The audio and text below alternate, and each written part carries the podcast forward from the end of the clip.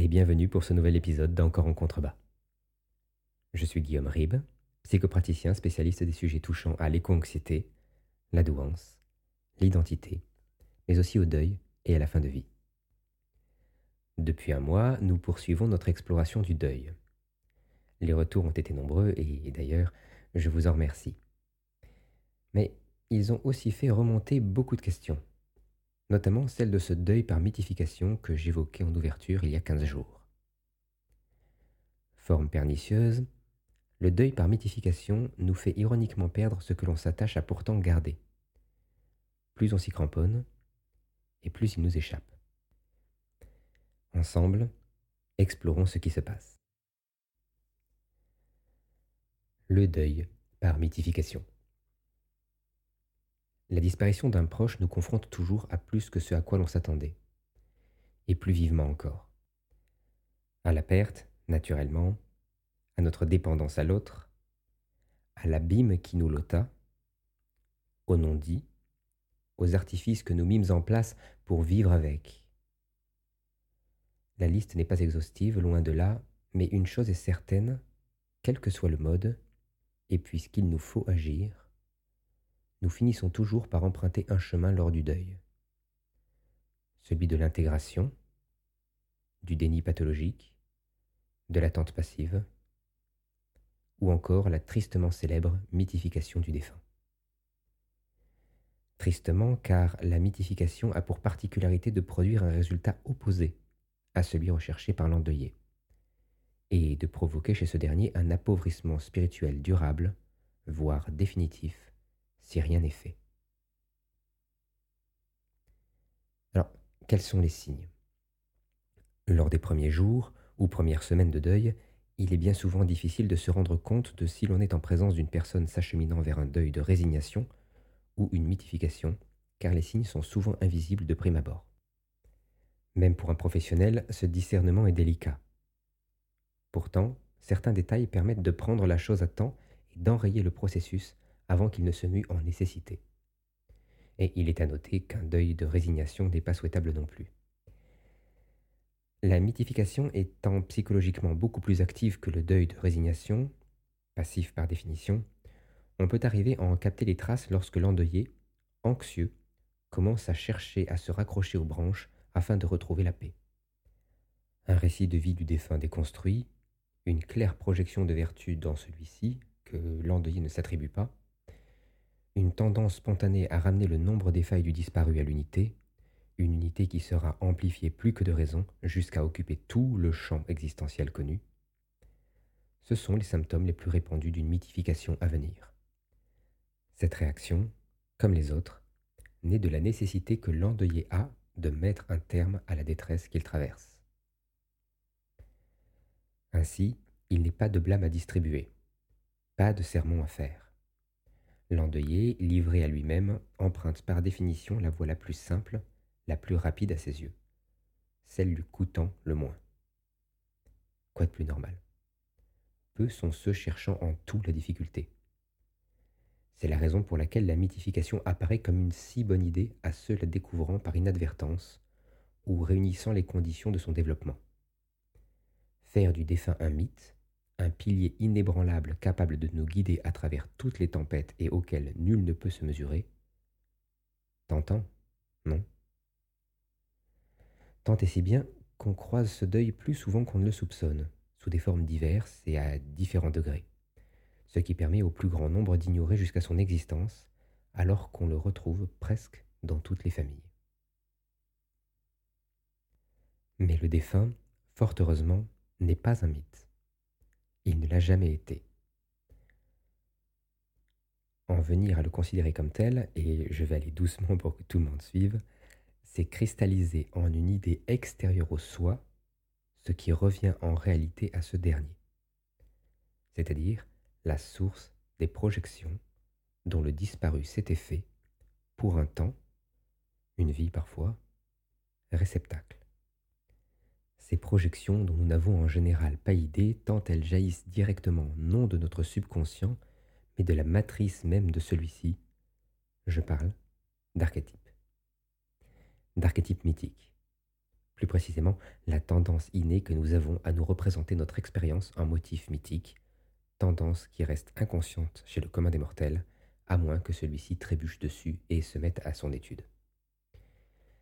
Mythifier le défunt, c'est donc y substituer les archétypes dont il s'était fait le refuge, et figer ceux-ci hors du soi, les condamnant ainsi non à la mort, mais à la stagnation. Chose que les archétypes n'apprécient guère et ayant tout un tas de conséquences néfastes pour un endeuillé qui, lui, croit honnêtement bien faire sans savoir ce à quoi il s'expose. Il est à noter que, lors du processus, et le défunt et les archétypes subissent une simplification, une réduction des plus regrettables. Le défunt est bien plus que la somme des archétypes y étant projetés, et les archétypes bien plus nombreux que ceux qui seront in fine retenus lors de la cristallisation. Qu'arrive-t-il lorsqu'un archétype, figé, devient l'objet d'un culte, d'une vénération, d'une divinisation? Eh bien, cela peut varier, mais en règle générale, il finit par nous dévorer, hanter nos moindres pas, moindres pensées et jugements. Qu'aurait fait le défunt ici? Qu'aurait-il fait là? Le décevrais-je? Le trahirais-je? Si je... Je vais me décider, me porter volontaire, me sacrifier à cette tâche, car, de son vivant, il aurait été fier de moi. Non, il faut prendre garde. Si l'archétype est mythique, il n'est en rien mythe lui-même. Un archétype coupé du soi laisse invariablement un vide que l'endeuillé n'a de cesse que de combler en se référant en tout au défunt qu'il incarne désormais. Pire, cela cumulé à l'inflation dont l'archétype est désormais victime, ainsi qu'à son changement de statut de mythique à mythe à part entière, le transforme, comme dans les exemples cités plus haut, en tyran passif, après lequel l'endeuillé courra toute sa vie en quête d'une approbation qui, généralement, n'a jamais été donnée du vivant du défunt. Il existe un cas illustrant parfaitement ce qui vient d'être exposé celui de la mythification compensatoire, qui ne manque pas de faire se lever des sourcils et rouler des yeux lorsque les proches sont témoins du changement de traitement radical opéré par l'endeuillé vis-à-vis du défunt, surtout lorsqu'il y a matière à comparaison avec un autre parent décédé plus tôt. Pour bien comprendre, je vais prendre un exemple. Une femme d'une cinquantaine d'années perd sa mère, au caractère bien trempé, qui l'a éduquée à la stricte et avec laquelle elle est restée en bons termes jusqu'à sa mort. Deuil classique, par renoncement hélas, et la figure maternelle est bientôt acceptée comme disparue. Aucun changement de comportement n'est à noter. Tout va bien. Avec le temps, la fille commence même à avoir une vision plus lucide de sa mère et des difficultés propres à sa personnalité. Dix ans plus tard, c'est le père qui décède. Or, ses parents ayant divorcé lorsqu'elle était jeune, la figure paternelle a été absente une grande part de la vie de la jeune fille, qui a tout fait pour que cela perdure. Leurs contacts sont restés à un niveau tout juste cordial et la rancœur qu'elle ressentait à la mention seule du prénom paternel, de l'aveu de sa famille, était manifeste.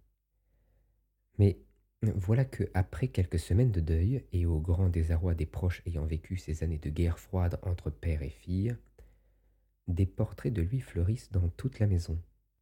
Et il ne se passe pas un jour sans qu'une citation glorifiant la sagesse du père ne s'échappe des lèvres de la fille. Psychologiquement, on pourra très bien expliquer cela par divers mécanismes de culpabilité, de compensation, d'expiation.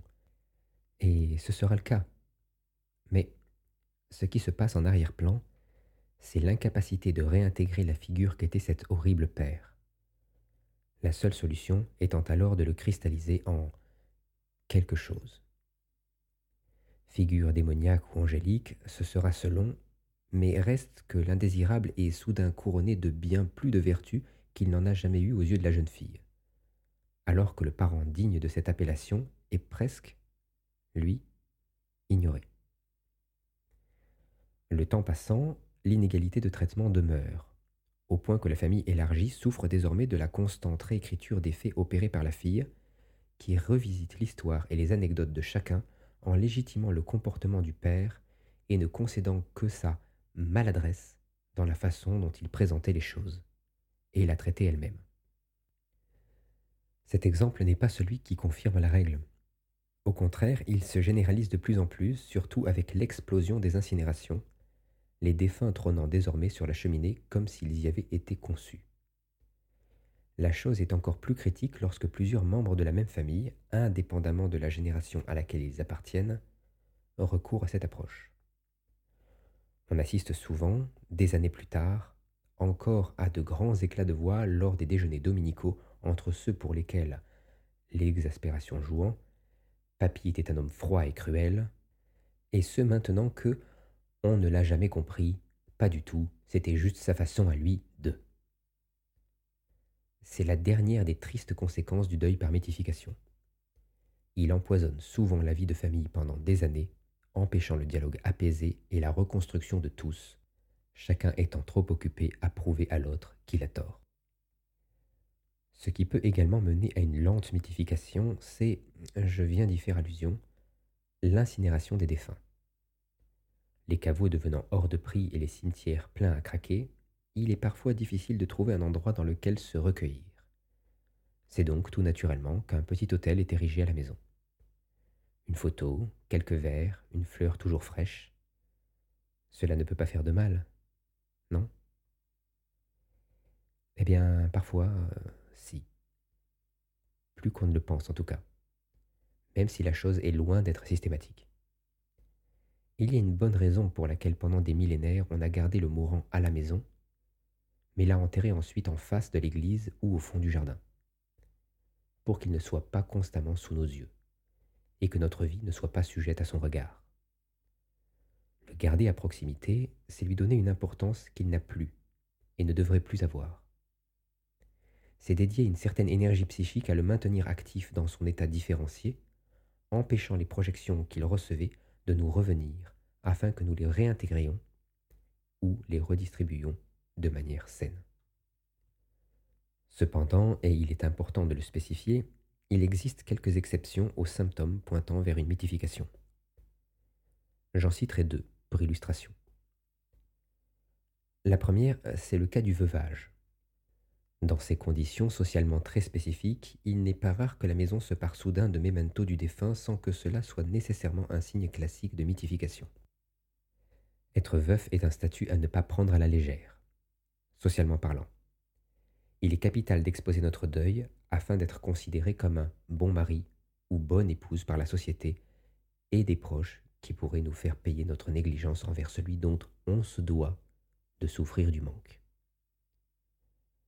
La seconde, euh, c'est l'existence, dans certaines religions ou spiritualités, d'hôtels personnels dédiés aux défunts. Je pense particulièrement aux hôtels Shinto, qui participent au contraire, au Japon, à la réintégration de ce qu'était le défunt pour les vivants restés en arrière. Le mort devient ancêtre, une idée, quelque chose à respecter et dont se montrer digne en étant justement soi-même, et non l'esclave de souhaits formulés par autrui. Bien entendu, la mythification ne les épargne pas pour autant complètement. Dans les familles de haute descendance ou aux activités transmises de père en fils ou mère en fille depuis des centaines d'années, la mythification est presque un passage obligé. On se doit de marcher dans les traces du défunt, quel qu'en soit le prix. Mais on se gardera bien de juger la chose tant on ne peut comparer que ce qui est comparable, et la culture japonaise donnée ici en exemple a ses spécificités qui nous sont complètement étrangères en Occident. Alors, comment sortir de la mythification? Vous l'aurez compris, le deuil par mythification n'est pas recommandable lorsqu'on cherche à mener une existence riche et épanouie, ce que quête en toute simplicité l'immense majorité des gens. Hélas, s'en défaire s'avère plus que délicat lorsque la mythification s'est installée et que la vie de l'endeuillé s'est presque tout entière mise à graviter autour de ce nouveau noyau à la densité hors norme. Pire, chaque tentative de désolidarisation, la moindre critique, observation, rectification de réalité, poussera l'endeuillé un peu plus avant dans son entreprise, se croyant le dernier rempart de l'honneur, la mémoire ou que sais-je encore du défunt. Les familles recourent souvent, pour qualifier le proche effectuant son deuil par mythification, à des mots durs. Sous emprise, possédé, ayant créé son propre culte. Ces images sont puissantes et le vocabulaire sectaire à propos. Pour se libérer de ces attaches, le plus indiqué sera d'entamer une thérapie. Mais faut-il encore que la personne l'accepte, ce qui est rare Si elle ne ressent aucune détresse dans son fonctionnement quotidien, alors toute manœuvre a de grandes chances d'échouer, psychologue ou pas. En tant que psychopraticien, j'interviendrai plutôt auprès des personnes en demande et conscientes du problème et des limitations que ce deuil perpétuel impose sur leur capacité à vivre. Ne nous voilons pas la face, la chose est rare et c'est un euphémisme. Mon action se porte plutôt vers les personnes âgées répondant au profil décrit ci-dessus, mais ayant en plus la sensation d'un vide intérieur, exacerbé par l'imminence de la mort. Leur existence est devenue un poids. Ils souffrent du sentiment de ne pas avoir vécu leur vie, mais celle de quelqu'un d'autre. Dans ces cas-là, la perte de sens rebat les cartes et laisse ouverte une petite fenêtre de tir permettant aux dépendants parfois sous l'emprise d'un deuil par mythification depuis plus d'un demi-siècle, de s'extraire de l'impasse pour enfin devenir lui-même, se réécrire et se transcender. Les autres, hmm, les autres ne souffrent pas. Leurs égaux sclérosés les protégeant du doute, ils s'en vont, vaillants, vers l'autre côté sans se poser la moindre question, presque fiers d'emporter leur vérité avec eux. Tant mieux. Sans ironie, sans sarcasme. Tant mieux pour eux.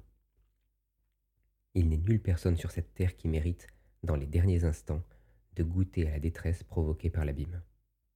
L'aveuglement est un sauf-conduit vers l'autre côté valant tout autant qu'un autre.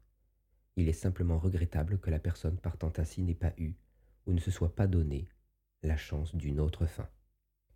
Car cela compte énormément pour ceux qui restent, et par extension pour la société tout entière. Mais c'est ainsi. Regrettable, mais pas catastrophique. Juste un détail, juste une vie parmi tant d'autres. Regrettable seulement car cela aurait pu être évité. C'est la fin de cet épisode.